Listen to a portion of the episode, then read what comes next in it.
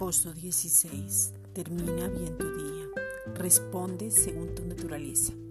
Mateo 7:24. Cualquiera pues que me oye estas palabras y las hace, le compararé a un hombre prudente que edificó su casa sobre la roca. En cada situación siempre hay una dirección y requiere de una decisión. Pero recuerda, el plan de Dios es bueno. Dios Padre nunca va a usar una calamidad, enfermedad o muerte Dios nunca va a enviar nada malo para enseñarnos.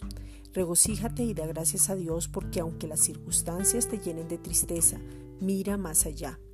El hecho de estar vivo, tener un techo, comida, abrigo, salud y vida eterna es para tener gozo.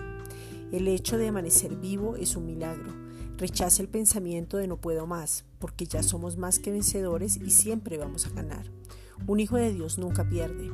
Edifique sobre la roca porque la roca es Cristo, en el cual hemos creído. No deje que ninguna circunstancia o ninguna situación lo desestabilice. No pierda el enfoque porque el enfoque es Cristo y únicamente Cristo. Él es el único, Él es el centro, porque por Él, en Él y para Él fueron creadas todas las cosas, y en Él somos, nos movemos y existimos.